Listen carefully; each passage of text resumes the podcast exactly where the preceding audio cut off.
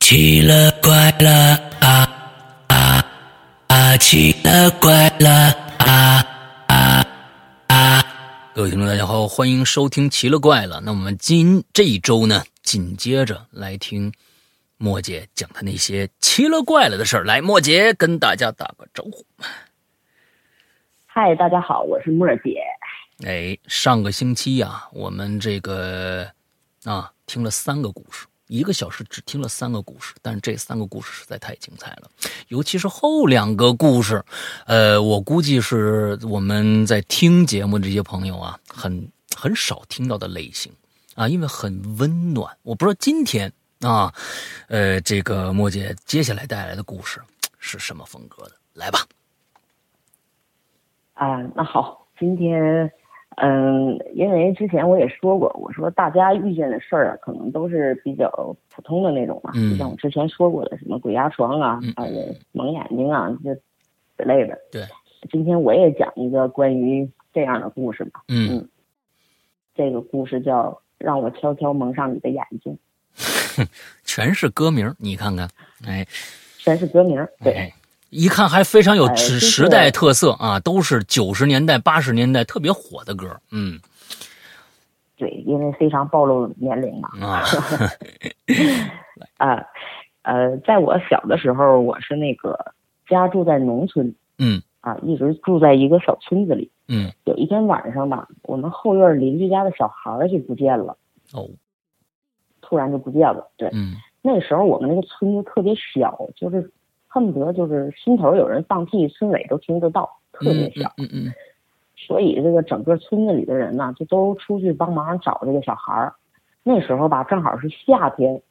大家特别担心这个小孩儿就掉到河里了。嗯啊，就是因为夏天小孩儿就比较喜欢去河里玩儿嘛，嗯就担心这个，嗯，所以这个大人们就去河边儿还有这个水坑之类的地方找，然后我们这些小孩儿就在他们家这个房前屋后就来回瞎溜达吧，也谈不上找，因为太小了，嗯，啊，就在那儿瞎晃悠。呃，那是八十年代，因为丢小孩儿的事儿还很少发生，嗯尤其是在我们那种比较闭塞的村子嘛，嗯所以就所有人实在是太惊慌了，就认为这个小孩儿他是出没事儿了，对嗯对，没了，嗯。然后记得那小孩儿的小名儿叫小地主，我记得特别清 楚，因为他长得就像一个小地主一样，啊就是肚子特别圆，就是头也特别圆那种。 ，OK，然后我记得他们家那个院子里有一个葡萄架，他嗯的妈妈就是一直坐在那个葡萄架下面就使劲哭嘛，着急呀、嗯嗯就边哭就边说，啊刚才明明还在屋睡觉，这什么时候就跑出去了呢？啊嗯，怎么就不见了呢？这会儿他说这个，因为那个院子那会儿都是夏天，就是门和窗户都是开着。他说这句话我听得也特别清楚嘛，嗯，所以我和这个另一个女孩这个时候刚好转到他们家小孩刚刚睡觉的那个屋子，嗯，嗯，然后我进去之后啊，我看见他睡觉时盖的那个被子还有枕头都还堆在那个炕上 OK 没动啊， OK，就在这个时候，我突然看见炕上靠近窗户的位置蹲着一个人，哦，对，蹲着一个人。嗯，他当时是背对着我，嗯，因为当时天已经快要黑了，就是有点发灰的那种了。嗯但是我能看得见他穿的什么，他穿的是一件蓝色的衣服，绿色的裤子，看得很清晰。嗯而且他因为背对着我，他似乎怀里抱着什么东西，就我一直感觉他在动。对他嗯一定是怀里抱着什么东西。 OK，就在我盯着他看的时候，他突然转过了身，就转的非常突然，毫无征兆的，腾的一下转过来了，噌的一下就转过来了，而且还是蹲着的，不是转过来就站起来了，他还是蹲着的。嗯这时候我才看见他怀里抱的就是小地主。啊，OK，他转过来的时候，他手他手里抱着的是小地主，而且这个人的两只手死死的捂着小地主的嘴。哦，不让发声，但是这个小地主他没有任何反应，他也没有挣扎，他就像睡着了一样，但他是捂着他的嘴， OK 而且能看出来他很用力。嗯对，我当时吓坏了，就是，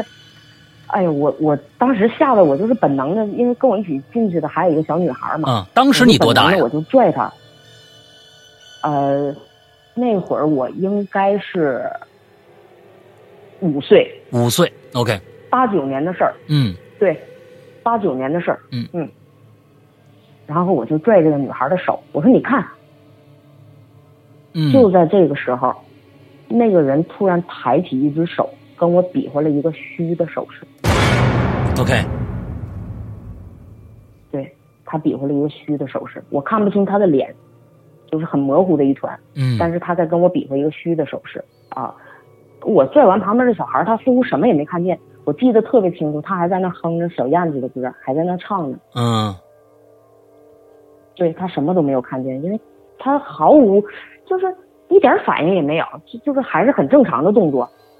啊，当时我哇的一下就哭了出来，我嗯吓得都已经就是要坐在那儿了。我当时哇的一下就哭了。当时外边的院子里有很多大人嘛，嗯听见我这么大声的哭，就就都跑了进来。就在所有人往里跑的同时，这个人就在我眼前突然消失了，就不见了，哦，就那么眼睁睁的消失了。嗯，所以按照这个这个有两种推推测啊，我我一般就是也、嗯也愿意这个把这这些故事啊，就是走进科学，走进你大爷一下啊啊，完之后就是嗯，他让全村的人都蒙了眼睛，除了你的，对，对吧？他让全村的人都是这样的看不着他，但除了你的，但是最后他消失了，是把你的眼睛给补上了呢，还是就真的消失了？这得听你接下来这个故事往怎么发展我啊感觉？他是？对，他是真的消失了，因为就在他消失的瞬间，我听见进来的人喊：“孩子在炕上睡觉呀。”啊，对，这个时候我一看，小地主确实就在刚才什么都没有的地方睡觉，他确实躺在那儿。哦，明白了，对这这个遮掩又跟然后其他的的眼不一家样。人，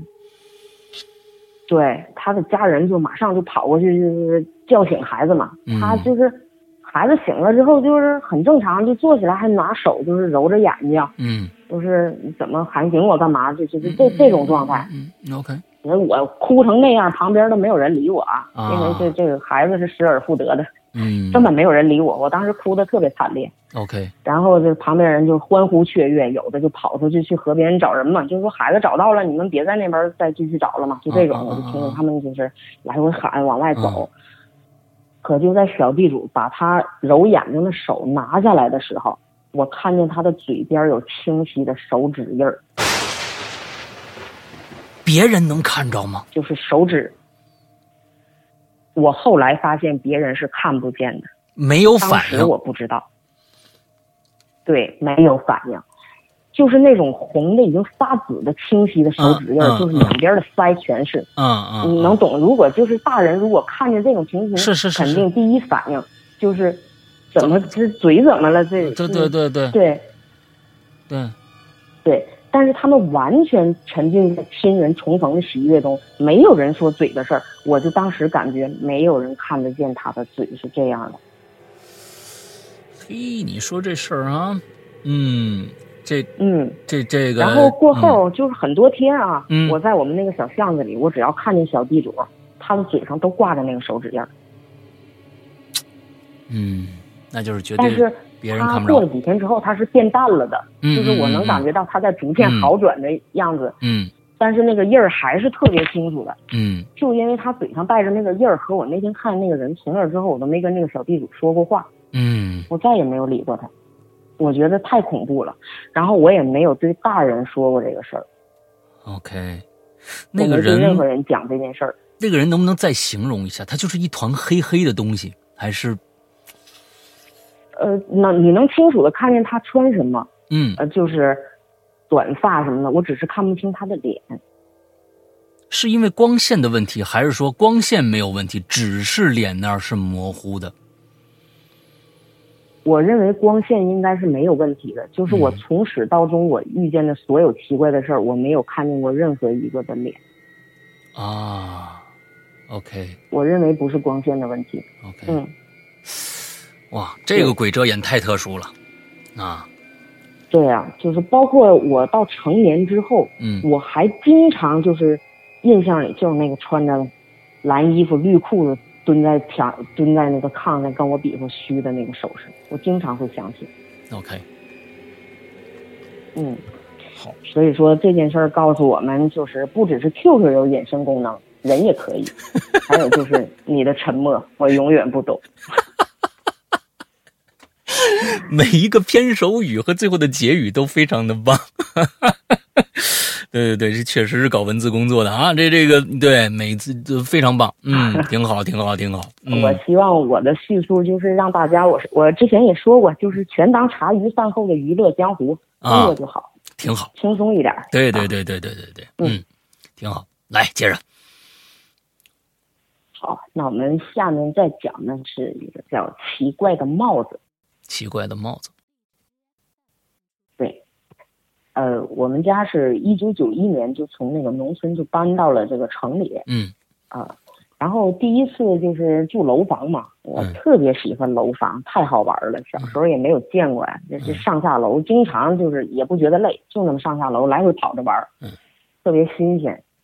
然后有一天晚上，我在楼上，我就觉得又挺憋得慌的，我随便找了个借口，我说我下楼买汽水儿，嗯然后我就跑下去了，跑下去在楼下又玩了一会儿，回来的时候上楼，我就发现我怎么走都是二楼，哦，怎么走都是二楼。这件事儿应该，呃，很多人都遇见过哈，大墙，这种，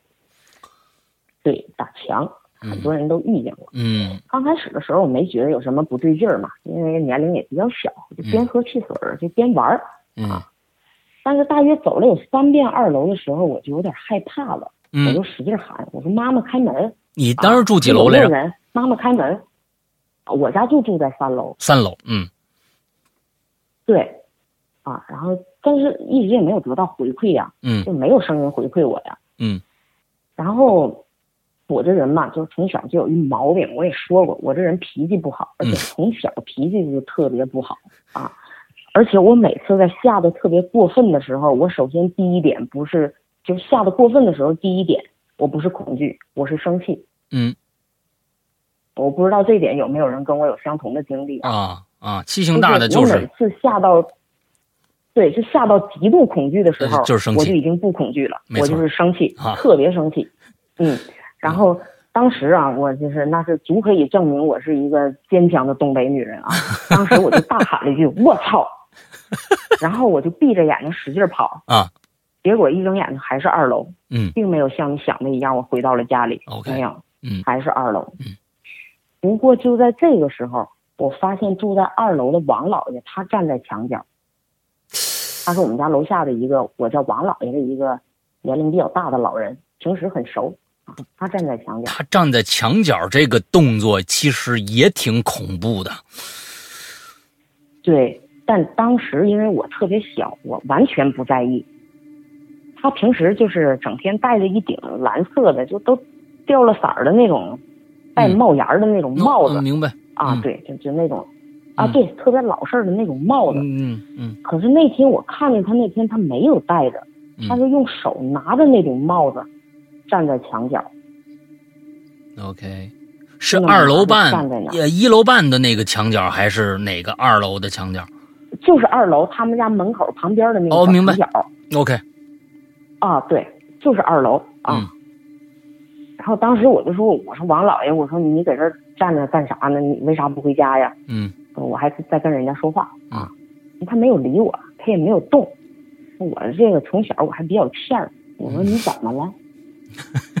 啊，他也没有反应。啊然后我当时我心里想，我说这王老爷这岁数太大，他怎么都聋掉了呢？嗯就怎么说话都没有反应啊？嗯但至少他的出现，我不害怕了。嗯嗯可笑吗？嗯嗯哦嗯这就是小孩儿和大人的不同嗯，。哎对，我觉得至少这找一有熟个人儿人了。嗯，哎对我我不害怕上楼了，嗯啊，于是我就是慢悠悠的喝了汽水儿，我说王老爷，我说你早点回家啊，我走了，嗯我上楼了，嗯，他还是没有动，嗯我就往楼梯上走，喝着汽水儿，但是就是到快到三楼，呃，快到二楼半的时候，我就有点忍不住，我回头看一眼，我想看看他干嘛呢。嗯就在那个时候，我回头看一眼，我发现刚才站着的大爷他不见了，这老爷这个王老爷他不见了。嗯因为我上的速度虽然不是很快，但你知道小孩儿就即使是再边走边玩儿，那一个楼梯那也就是七八阶台阶，是是是那也就是呃两啊三秒十、10秒八秒的事儿。啊啊对，那当时没跑十秒八秒也顶天了吧，也嗯就那样吧。嗯而且我没有听见任何脚步声，我也没有听见关门声， OK 我什么都没听见。 OK 对，然后我就挺纳闷儿的，我就往楼上走。这个时候我已经走到我自己家的门口了啊，我就迅速迅速的我就开了门。我开门就听见我爸在跟我妈说话，对我爸就说，楼下那个王大爷的疾病刚刚在医院去世了，我过去看望。 OK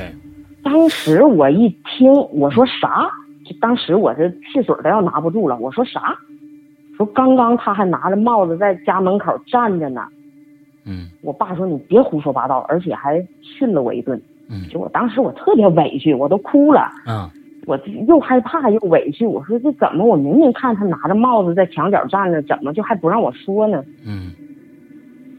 呃，那天晚上我爸回来的时候大约是九点钟吧，我因为害怕又委屈又生了点闷气，这也没睡着。 然后我就他进来的时候，我就听见他跟我妈说说话的声音不大，但是我从门口我听得一清二楚。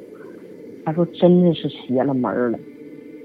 他说我要出去那会儿，默默说他看见王老爷拿着蓝帽子给二楼站着。嗯结果我刚才刚到医院，他闺女突然大声喊：“这帽子哪儿来的？谁给戴上的什么？噔噔噔噔噔噔噔噔噔噔噔噔噔，哇！我我我忽虽然我们没太听懂，但是我一身鸡皮疙瘩。我说是什么意思？莫姐再嗯再再详细说一下。？”就是我爸到医院的时候，他们正在给老人换衣服，那会儿刚去世嘛，嗯啊，就是不是得给老人穿那种丧葬服嘛，正在换衣服。嗯，兽医。换衣服的期间，因为对，因为我爸他他又不是家属，他就站在走廊啊，就是等着嘛啊。嗯然后就是他闺女突然大喊一声：“这帽子哪儿来的？谁给戴上的多了顶帽子。？”多了顶帽子。这会儿吧，就是那个这个王老爷他还有一儿子，那会儿他刚刚过世，应该是也是从医院就是呃办理什么手续吧，嗯嗯嗯就是刚刚往回跑啊，往回跑。他在走廊里大概也听见他妹妹喊了帽子什么的，但是也没听清，可能就听清楚这个帽子两个字儿。嗯啊，然后他就是边往回跑，他就是边说，他说那会儿那个抢救着急，戴什么帽子，一会儿回家去取。嗯他也知道帽子是没有带来的。嗯，OK，结果就在他进入病房门的那一刻，他就站住了，他一下就顿住了，他就不说话了。啊，然后因为我爸站在门口嘛，我爸他说他也顺势往里看了一眼，嗯，他发现王老爷头上确实戴着那顶蓝帽子。哎，对，嗯，所所以以那顶蓝帽说这子件事儿，就是告诉我们这顶蓝帽是子，老我人自己回家取回来了。呃，这顶蓝帽子是老头自己的吗？确定是自己的是他自己的，啊，但是是他自己的绝对是没带出来。当时老头自己回家取帽子去了，情况着急，对，所以说这件事儿就告诉我们，出来混，帽子是要带走的。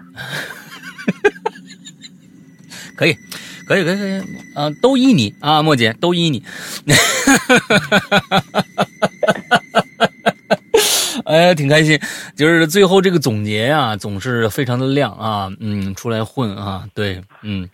护着点脑袋吧， 出来混，对，护护着着点脑点袋吧，儿头吧。哎哎，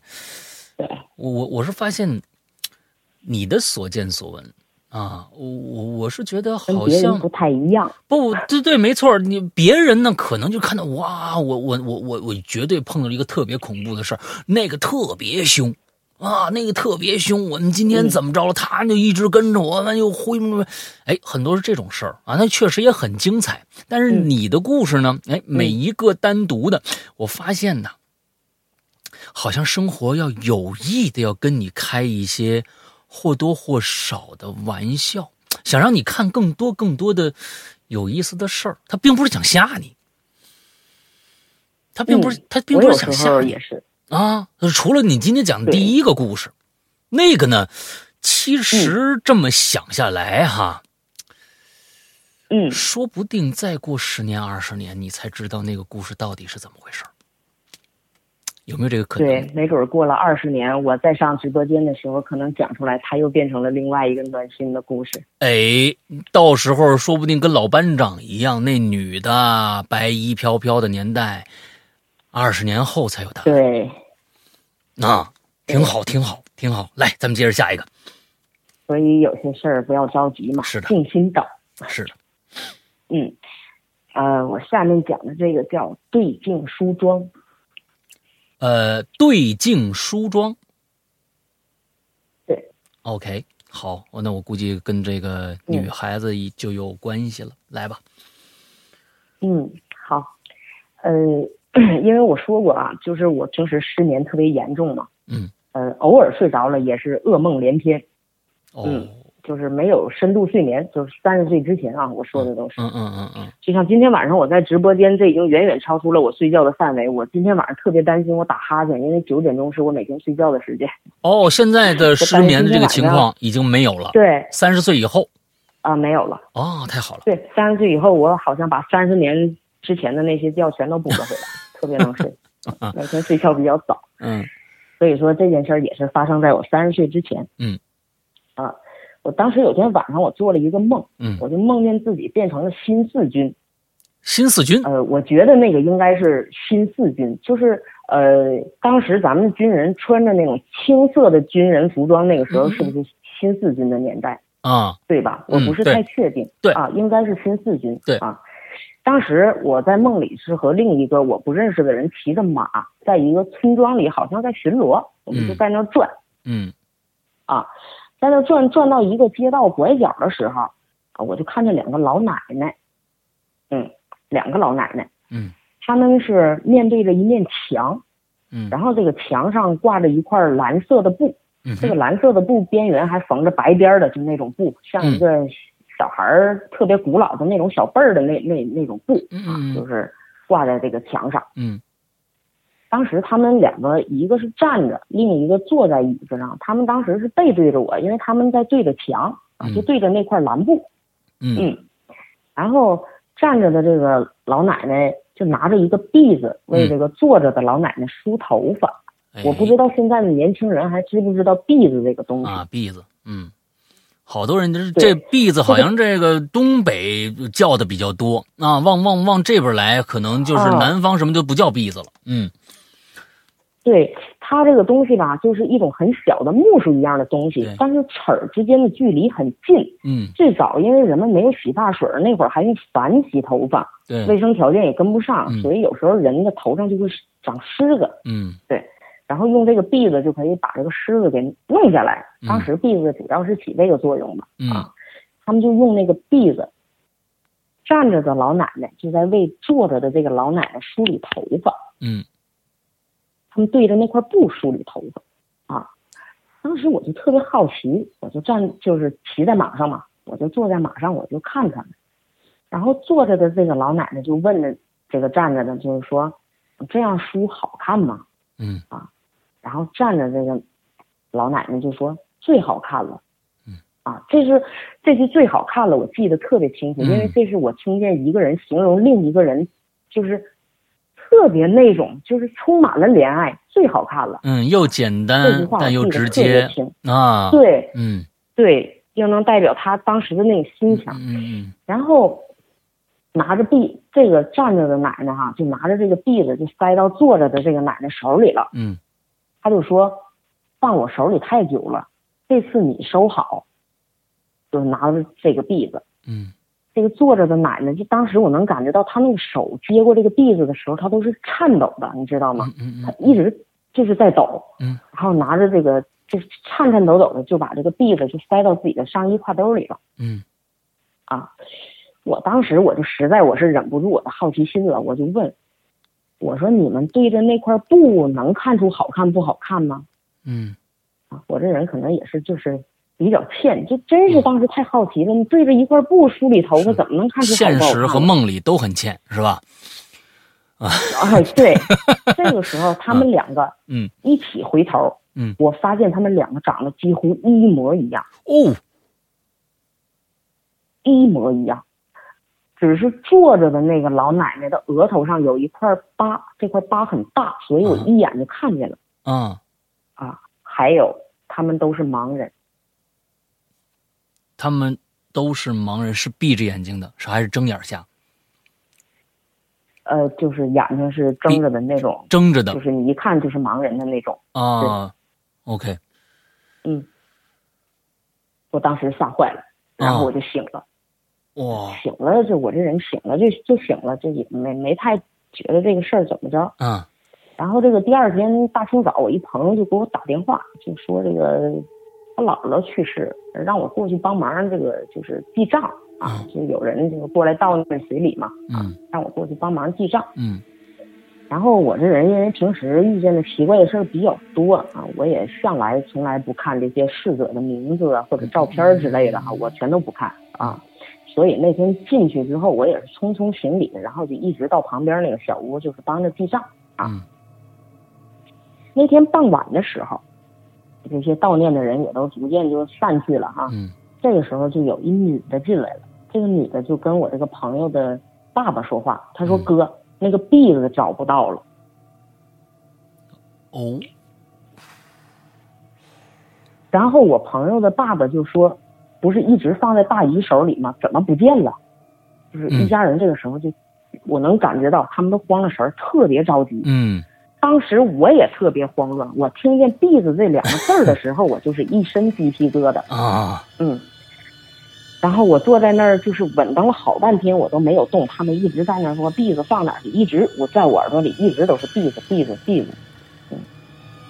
我找了个空档，我就过去把我朋友拉了过来。我说怎么了？嗯他说那什么，那个就是我奶和我姨奶，他们是一对双胞胎。啊，嗯，他们两个是同年同月同日生，嗯，又在昨天半夜一起同时的去世了，同时在各自家里去世啊，不是在一起。嗯他说姨奶的灵堂就在这个我奶奶灵堂的隔壁。嗯他说我太奶走的时候啊，留下了一个篦子，就这一样遗物，嗯一直放在我这个姨奶的手里嗯。我姨奶生前也一直叮嘱，就是说走了之后一定要给带走。嗯然后这会儿就找不见了，太急人了。嗯我听到这句话，我简直就我朋友后面还有很多后续啊，啊可能在那儿唠叨，啊我根本我就什么都听不见了，我就是嗯嗯嗯往外走，因为这个往外走还是要经过灵堂才能出这个大门口嘛，嗯嗯我就往外走。在我经过灵堂的时候，我实在忍不住了，我就往旁边看了一眼，嗯，这时候我就看见灵堂上的照片了。嗯那个照片就是我昨天晚上梦里梦见梳头发坐着的那个奶奶，因为她的额头上有一块疤，是八，对，是一块疤，一块很大的疤。嗯嗯，我当时就是吓得就是腿都软了，这这当时确实这个感觉很不好，啊，我就走了出来。我在这个，因为我们那边的灵堂跟别的地方可能不太一样，别人都是那个，就是说在家里设灵堂嘛，嗯嗯我们这边不是，我们这边是统一到殡仪馆，他专门租给你一个二层的，一层就啊啊啊是明白大厅灵堂嗯嗯，然后就是呃啊遗体摆在那个就是水晶棺材里，嗯，然后那个上面是遗像，就是这样的，对，嗯遗体是摆在那儿的啊。我实在没有勇气再进去，啊我就一直在那门口，我就转，我就转。我实在后来我是忍不住了，我就给我朋友打了一个电话，我说你出来一趟，我想跟你说点事儿。嗯我这朋友就出来了，他说你有什么事儿啊？你、嗯你怎么不进去说呀？嗯我说那什么，我说我说你翻翻你奶奶的上衣挎兜，我说篦子好像应该在那儿。对，他嗯他说篦子一直在我姨奶手里。啊，没有，他说篦子一直在我姨奶手里。再说这个早上刚给换的丧葬服，怎么可能再上衣挎兜啊？不不可能！啊，我说真的，我说你找找，要不你进去跟你家人商量商量。嗯他看了看我，可能当时也实在是理不出什么头绪嘛，嗯他就进去了，就跟当时他姨奶家那个那个灵堂就在隔壁嘛，这两家人现在都坐在他们那边呢，就商量这事儿。嗯他进去他就说，他说要不然翻翻那个衣服挎兜什么的，因为我不知道呃南方什么样啊，我们北方这边就是家里有老人，如果老人的年龄特别大了，在就是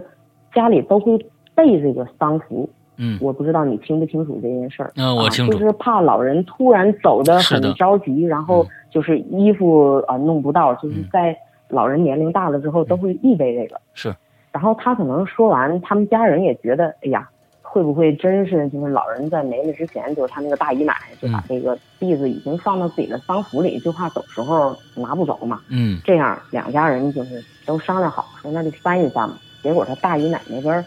他的女儿就是回去翻，回来就说什么都没有嗯啊，没有找到。那这个时候他们也是毫无办法了，因为没有办法找到，怎么可能？啊他们就是这个时候，我朋友的爸爸说，那就翻翻老太太的挎兜吧。嗯啊，他当时就同意了，他说翻一翻吧。结果在他们翻挎兜的时候，那个篦子就在他左侧的上衣挎兜里找到了。你看看，嗯嗯，之后就是我朋友很多次问我说你你是怎么知道那个篦子就就在我奶奶那个上衣挎兜里？嗯我说真是猜的。我说那丧葬服都是之前预备的，我说可能放在里面了。我说就是猜的。嗯，我希望今天晚上他没在直播间，不然过后可能会认为我跟他撒了一个弥天大谎。 ，OK，然后这件事儿告诉我们，就是无论生老病死，都要带上妈妈赋予的爱。这个也好，这个也好，但是嗯嗯，其实你今天讲的所有的故事里边，我我我我我不知道有有一种有一种感觉，好像你与生俱来，从小时候一直到现在，可能是在你三十岁之前，你被赋予了一种嗯，一种任务，好像你要完成一些任务，把一些相干呃的、不相干的一些好像跟人一，个使命一样，是对吧对，你去帮助他们完成一些事儿。虽然这些事儿看上嗯去、其实嗯对旁人好像不重要，但是我觉得可能对当事人来说是非常非常重要的。我最后有你有没有打听过那个篦子为什么对他们姐俩那么重要？这个篦子有没有什么含义？呃，这个篦子没有什么含义，嗯就是他太奶走后的遗物嘛，就这一样遗物，什么都没有哦啊，因为老太太走的特别早 OK 就这一样遗物留给了他的大女儿，对 o k 所以这个篦子对于他们家人来说非常珍贵。嗯嗯嗯，所以说，这个篦子是他留给大女儿的，他大女儿在身上恨不得带了一生，在他要走的时候，他把它送给了他的妹妹。哦，真的是真的是，嗯，呃，对所以你的最后的结语是这个啊、对， o k 所以我觉得就是，哎呀，很深情的一个事儿。嗯嗯嗯，觉而得且我觉得三十岁之前赋予我的这种嗯、呃比较奇特的这个这个事儿吧，就嗯是我当时没有悟到是他们在让我做什么，我当时不懂，包括我做了很多我都不懂，嗯真的，嗯，我是近两年才发现的，嗯嗯嗯。嗯可能还是太年轻。呃，可其实嗯呃有的时候好像，呃，你自己好像是遇到一件事儿，好像不会，你不会反过来想，也不会跟上一件事去做一些呃归纳总结。今天呢，你给别人讲的时候，可能别人在听你的节，发现你的故事很多很多都是这类似的，好像是在嗯帮别人去完成一个、一个。在你看来，在别人看来，旁边人看来都不是特别重要，但是对当事人非常重要的一些事情。嗯，这也是近两年我才发现的事儿吧，因为嗯我自我自己是个写手，也没有整理过这些东西。嗯，这次要上节目，然后就是勾了一个大框儿，我勾出来的时候我自己都笑 了，就是好像我一直在在是一个慈善家一样，但是其 实我想表达的不是这个，只是遇见了奇怪的事儿，我没有那么高尚，真的。嗯嗯嗯嗯 就是明白。呃前前后后只是遇见了，我们就做了。嗯嗯，OK，好的，来，咱们接下来，好，那我们接下来再讲一个，嗯，我们讲一个前世的印记。前世的印记。你看，我觉得你的故事都挺都挺温情的。对，这一晚上其实啊，大家都没有被吓到，但是听到了非常精彩的故事。来，好，嗯、这个前世的印记发生在我上小学的时候。嗯，呃，我就是小学的时候，我一直没怎么上过学。哦，啊，我因为一些身体原因和一些特殊原因吧，就嗯是现在上这个节目也也无所谓了，就是经常见奇怪的东西，导致我没有办法专心上学。啊，都已经到其实就是到这么这回种事儿程度了，对，所以我一直没有上学。呃，以前别人问我，我都说是身体原因，还有就是因为我妈妈是个老师啊。然后我说我妈妈想在家就是自教育体系教我，嗯一直是这样讲哈，嗯讲的好像特别那个超前啊，嗯个性其实不是，只是因为见了奇特的东西，导致我没有办法上学。嗯然后我的妈妈，我也一直跟她叫朱老师啊，因为她也确实是我的老师啊啊，她就在家教我。啊，那个大约是我在上小学四年级的那个时间段儿，我经常做一个梦，嗯梦里总是一个特别年轻的二十多岁的一个男的，嗯，他穿着一件白色的跨栏背心儿， ，OK，啊一条短裤，嗯，啊，浑身总是滴着水，并且告诉我他很冷，嗯而且我记得特别清楚，我只要梦见他，就会闻到一股槐花的香气，我不知道你有没有闻过。哦，我知道槐花槐花的香气，嗯，对，就是那种特别清香的香气。淡雅啊，嗯我那时候很小啊，就是那个时候好像才十岁吧，九岁，嗯我我也不太在意啊。但是经常做这个梦，有一天我就跟朱老师说，我说我经常做一个梦啊，我就梦见一男的，嗯，他老说他特别冷，啊，我也看不见他的脸呐、他就个子不高，很瘦。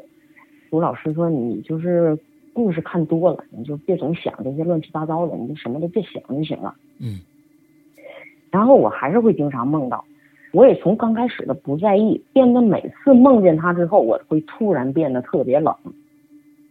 啊梦见他之后醒来总是特别冷， ，OK，那会儿已经五月份了，嗯就是我盖着棉被都不行，就是嗯特别凉啊。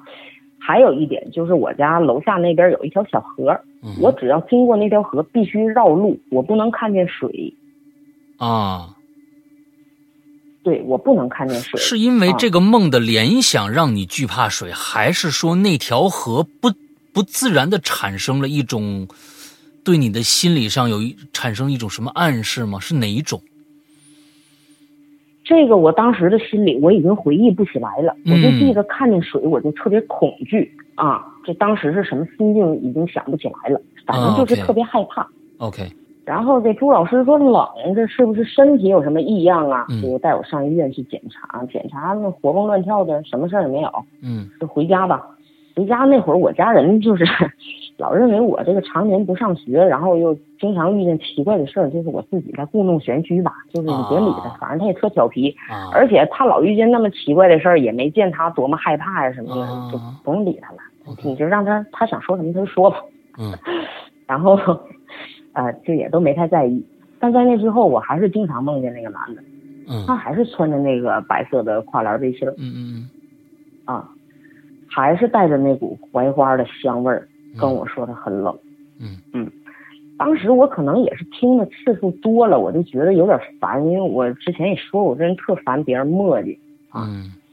我就说你浑身上下你都滴着水，你也不不擦一擦，你能不冷吗？嗯他听了我说这话，就好像整个就愣住了，他用特别小的声音说：“房子漏水了，没有办法。嗯，他说他房子漏水了，没有办法。”对，房子漏水了，没有办法。嗯说完，他就好像特别不好意思，嗯又很无助，就是感觉特别不好意思那种。他就转过了身，就不让我看他。他转过身的时候，我看见他跨栏背心儿左侧肩膀的位置有一个巴掌形的胎记，巴掌形的胎记。嗯嗯一个手，一个手型的胎记，对，在左侧肩膀， ，OK，一个很明显的那种胎记。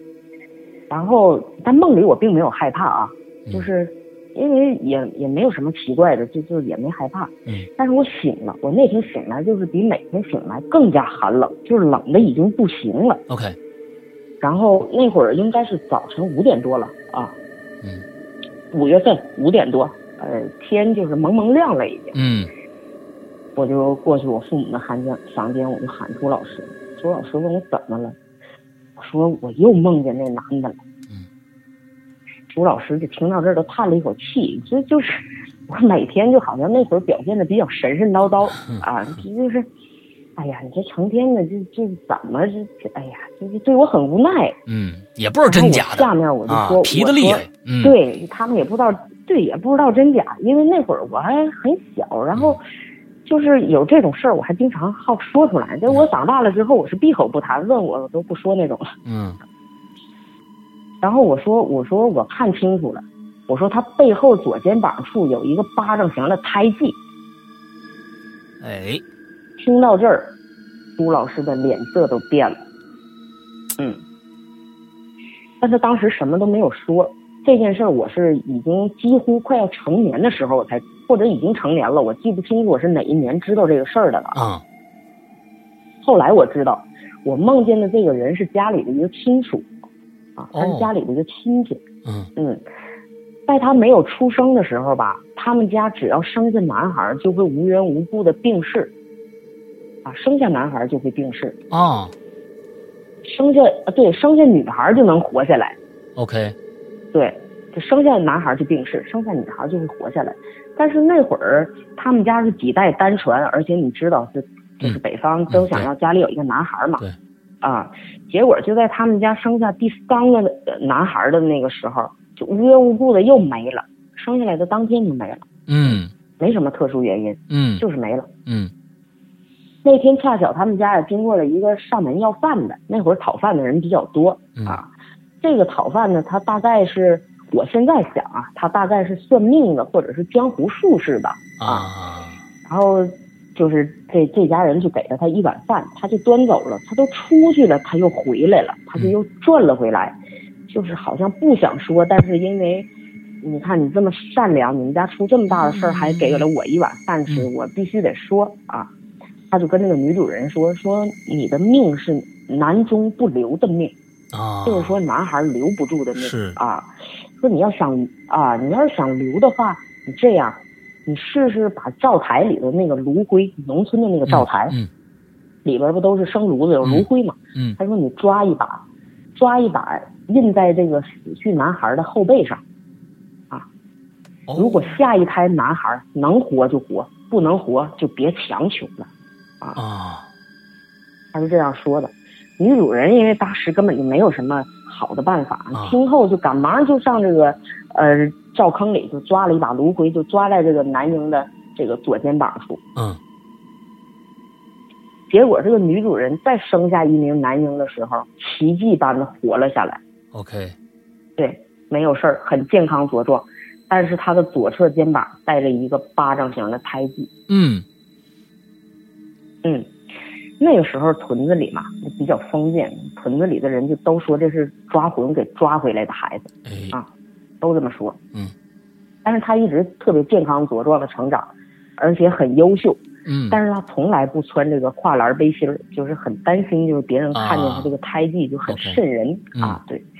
他到了成年之后，到谈婚论嫁的年纪，他也遇见了自己就是心爱的人，嗯这个人就是我大姨。啊哦，大姨夫，对，那会儿我姥爷，对，那会儿我姥爷他是一个木匠，嗯农村干木匠活的。当时正好是村子里有一家后搬过来的人，他们就是盖新房子。嗯呃，我不知道现在农村还有没有这种说法，就是那会儿盖了新房子都会选一个良辰吉日上大梁，嗯，就是上房顶上的大梁。我不知道嗯现在还有没有这种说法。我现在应啊该是盖房子也讲究这个风水嘛，像上大梁啊，啊搬家时候搬床啊，什么时候搬啊，什么的，这就我觉得应该还有呃，这嗯还有这些风水标嗯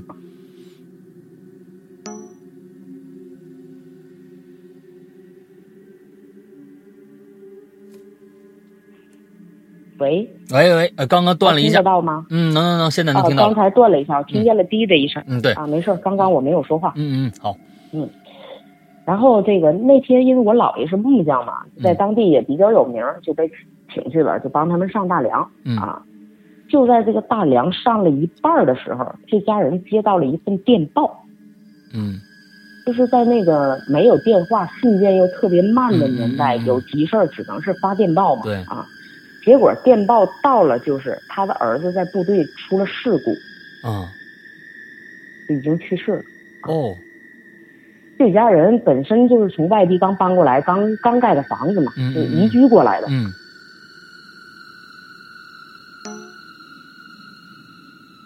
，hello。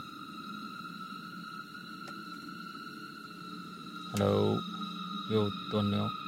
哦，刚刚又滴了一啊，下又又滴了一下，又滴了一下，哎，又滴了一下，没事儿来，啊，对，现在好了吧？好了，啊，那我们继续。嗯啊，他当时就放弃了这个移居的事儿，嗯啊就要去这个部队给儿子料理后事，嗯然后就回老家，也不打算移居了，嗯就觉得什么都没有必要了嘛、嗯啊。然后当然这个新盖的房子就要卖掉，因为也用不上了嘛。嗯那个时候他们走的特别着着急，房子卖的也特别便宜。嗯那会儿刚刚赶上我大姨他们两个要成亲，啊啊哦，对，对，然后于是就把这个房子买了下来。啊，对，契机在这儿， ，OK，就把这个房子买了下来啊。然后这个婚后的第二年啊，他们生了一个小男孩儿，嗯，八九个月大的时候，这个男孩儿突然就得病没了哎呦，啊，就是很不幸，哎呀，非常不幸。然后家里人就特别伤心，嗯结果更伤心的还在后面，就是隔年我这个大姨夫去河里游泳也出事儿了，哎呦，二十多年从来没有穿过跨栏背心儿的他，就是因为那天去游泳，所以穿的是跨栏背心儿和短裤，就像我梦里看见的那样。啊，我后呃，我后来知道这件事儿的时候，我经常想起我姥爷还活着的时候，他经常说的话，嗯就是当时不应该买那个房子。上大连呃，上大梁那天，那家人出事儿，人是家儿子就去世了嘛，嗯说这就是吃主人的房子，就不应嗯，该买。当时就没有想，就想着便宜就买了嘛。嗯是是是，然后这个呃，再说到我小时候跟这个朱老师说到这个，我看见这个男人左侧这个肩膀有嗯这个胎记那天啊，他们这个呃，我父母当天就回了老家，嗯他们就回了老家去了这个这个人的这个坟前嗯，啊，就去了。结果去了才发现，之前的几天下了一场很大的雨，哦，把他的那个坟冲了一个洞啊啊，对，就一直在往里灌水。啊，啊，然后一看到这种情景，就是呃，连忙就是找人把这个洞给给填上了，啊呃，然后又垫高了一些啊啊。朱老师说，他还看见他的坟前有一棵槐树，当时正开着花。哎呦天呐！对，哎呀这，就是那股槐花的香气。你看看你，我然觉得你后绝对是一个、呃一个天使来的，我告诉你，你你绝对是在一个一个一个不是天使，应该是一个信使，应该是一个信使，你在传、嗯传传递各种各样的信息给到这些人。嗯嗯，可能是吧。嗯然后，嗯、这个我后来再也没梦见过他嗯啊、然后这个我大姨也是嗯痴情女子嘛，终生为嗯嗯，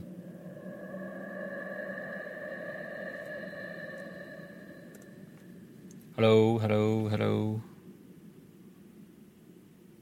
哇，现在好了吗？现在好点了。我先我看看，我直接用我啊的现在另好外了一个网络试试看。现在能听到我说话吗？呀，不行。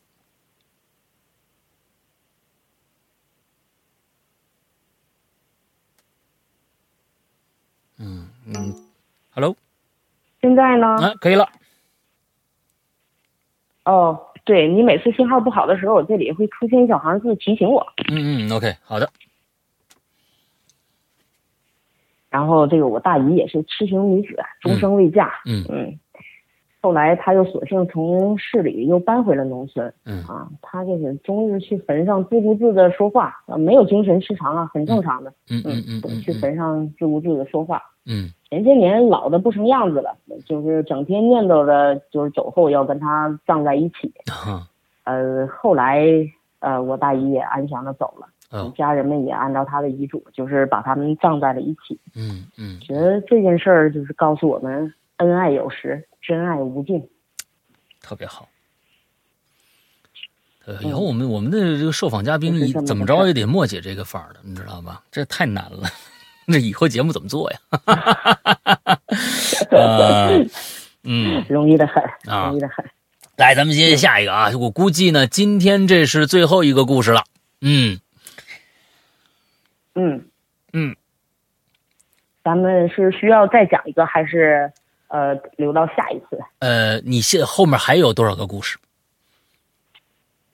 呃，我后面还有很多个故事，但是很多个故事可能雷同的，呃，也还好吧。嗯嗯呃，嗯，要不我再挑一个，呃，挑一稍微短个啊点压的故事来轴讲，的，挑挑一压轴的。挑就一个压轴的，嗯，呃今天压轴的，挑一个压压轴的，那我就。吧啊啊，现在好了吗？那好了，嗯，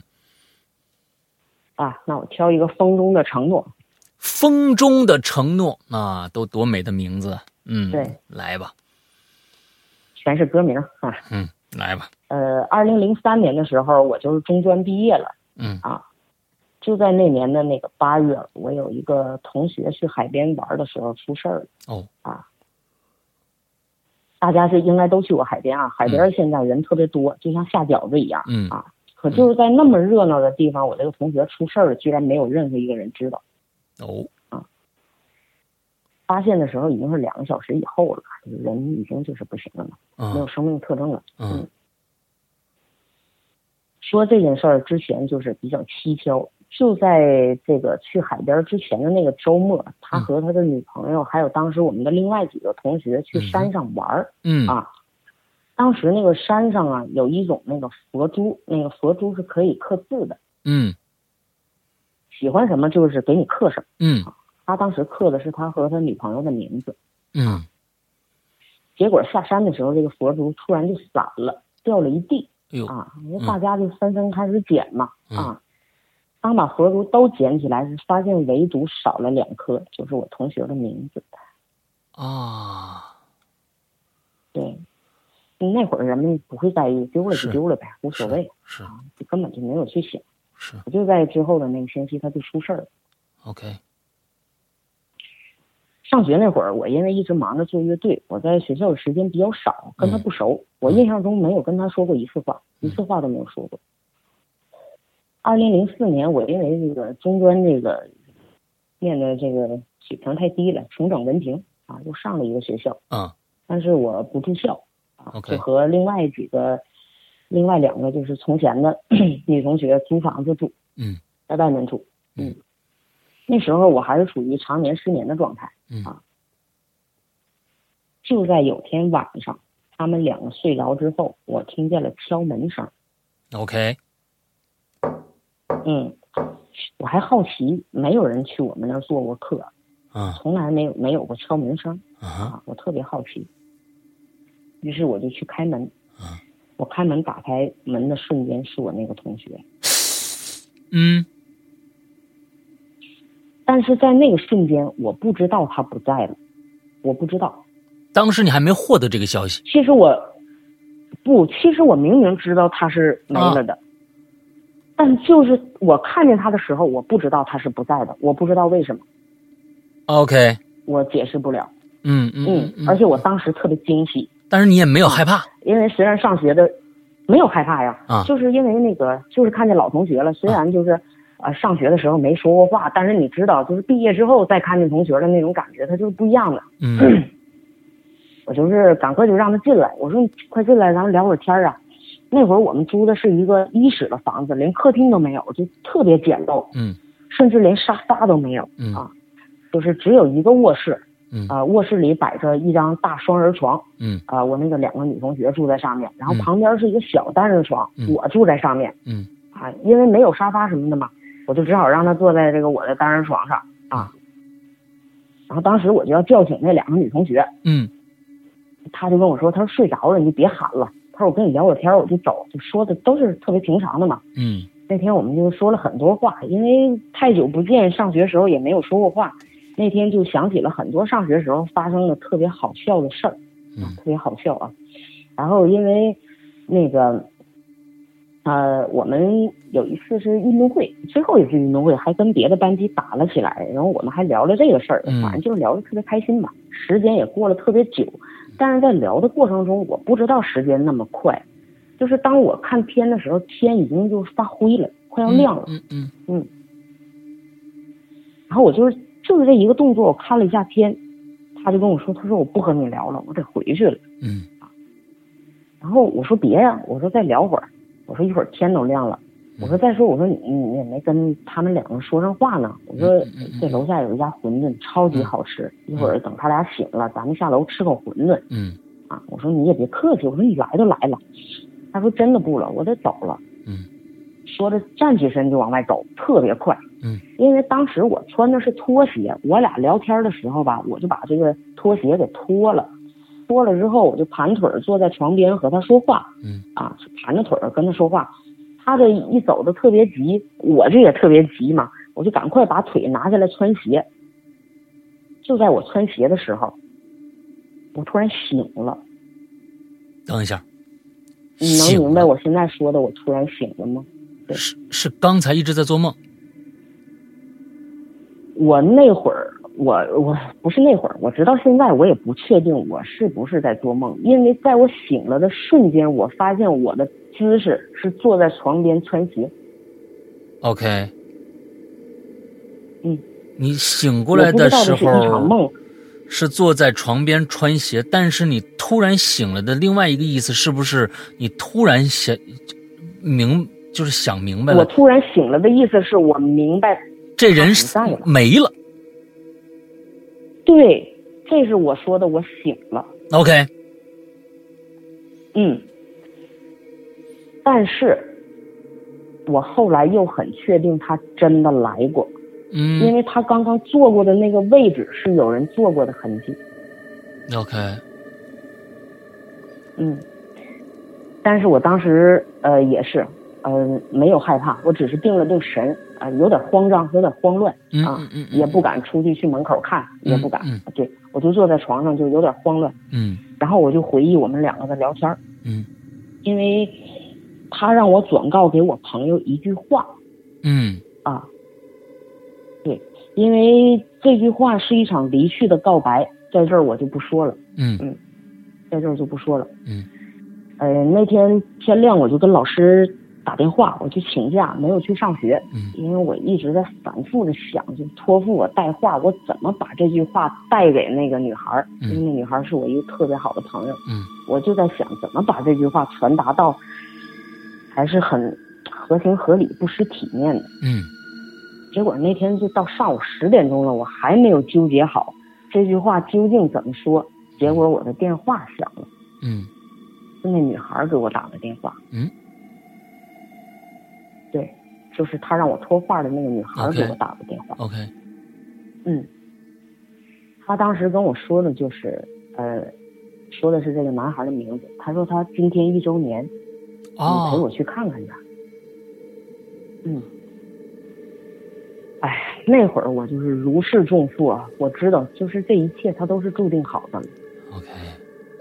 我不必为怎么开口去发愁，其实一切都是注定好的。嗯嗯他只是在等那个时间点。嗯，所以这件事儿告诉我们，就是山河寻遍，人间无你。特别棒。啊、其实你跟那个朋友呃，经常联系吗？就是这个这个你特别要好这个朋友，是基本上每每天都打电话，还是隔很长时间打电话联系或者怎样呃，我们一个星期或者半个月会打一次电话吧，啊？所以就不像是那种、嗯不是啊不是特别经常。明明白嗯明白，所以你会想措辞，但是正好那一天，你的最好的朋友也想到你陪他一起去，所以你对就是一个信使。哦，真的，我我我现在我觉得听你们所有的故事，你就是一个信使。你在大学碰到的那个那个中专碰到的那个那个白衣飘飘的年代，一定会有答案。我觉得一定会有答案，我们要等着这个答案， 啊，啊，说不定多少年以后，那我们就等着这个答案。哎哎，好，其实今天那个莫姐还有还有几个故事没有讲，那我觉得呀，这个咱们还是要留一留。那我们下一次再找一个时间把莫姐啊邀请过来到我们的呃节目做客。其实有一些东西，嗯隔一段时间再去听，说不定还有一些新的信息回来啊。比如说白衣飘飘，呃，今天咱们就不对花更多的时间啊，让莫姐这边再讲了。啊，我觉得留一点好戏在后边更好。呃，两个小时，今天咱们啊，非常感谢莫姐这个啊，给咱们娓娓道来了这么多有趣的，冥冥之中因果因果循环报应的这样的一些各种各样的故事吧，嗯、特别好。这是我觉得我们在做呃奇了怪了以来，其实特别特殊的一期，非常特殊的一期，很感谢莫姐。哎感谢施阳给了我这样一个机会，把我所不一样的经历分享给大家。嗯嗯，大家就有耳福了。那么 OK，呃，今天那咱们节目先到这儿，完了之后咱们以后咱俩再约，好吗？嗯，那好，好，那这样再见 OK，朋友们再见，好，各位，拜拜好。拜拜。